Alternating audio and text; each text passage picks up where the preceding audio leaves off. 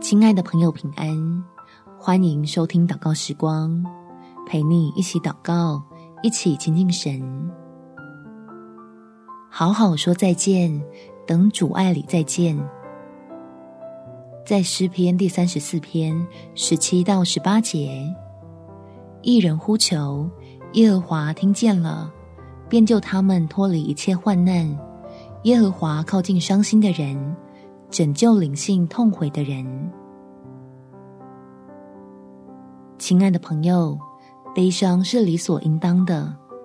放心，给自己一点时间，在天父的爱里被好好拥抱，会让我们更有力量，珍惜那恩典之中的盼望。我们一起来祷告：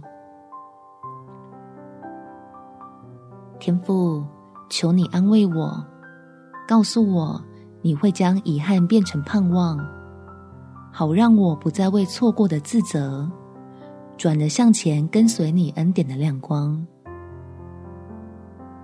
我不求自己能迅速的走出伤痛的情绪，但希望在这段缓慢且渐进的自我疗愈中，可以清晰感受到你慈爱的陪伴，在许多会触景生情的地方。同时看见你施恩的记号，保守我不致孤单的陷入那灰蓝色的迷雾里，又被自己的阴霾困住。用我还拥有的事物来随时提醒自己，要倚靠你的话语，被你的慈神爱所牵引，跨越这些不幸，进入美好的命定。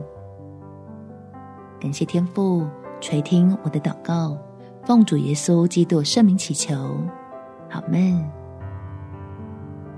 祝福你，能在神的爱中得着安慰，有美好的一天。耶稣爱你，我也爱你。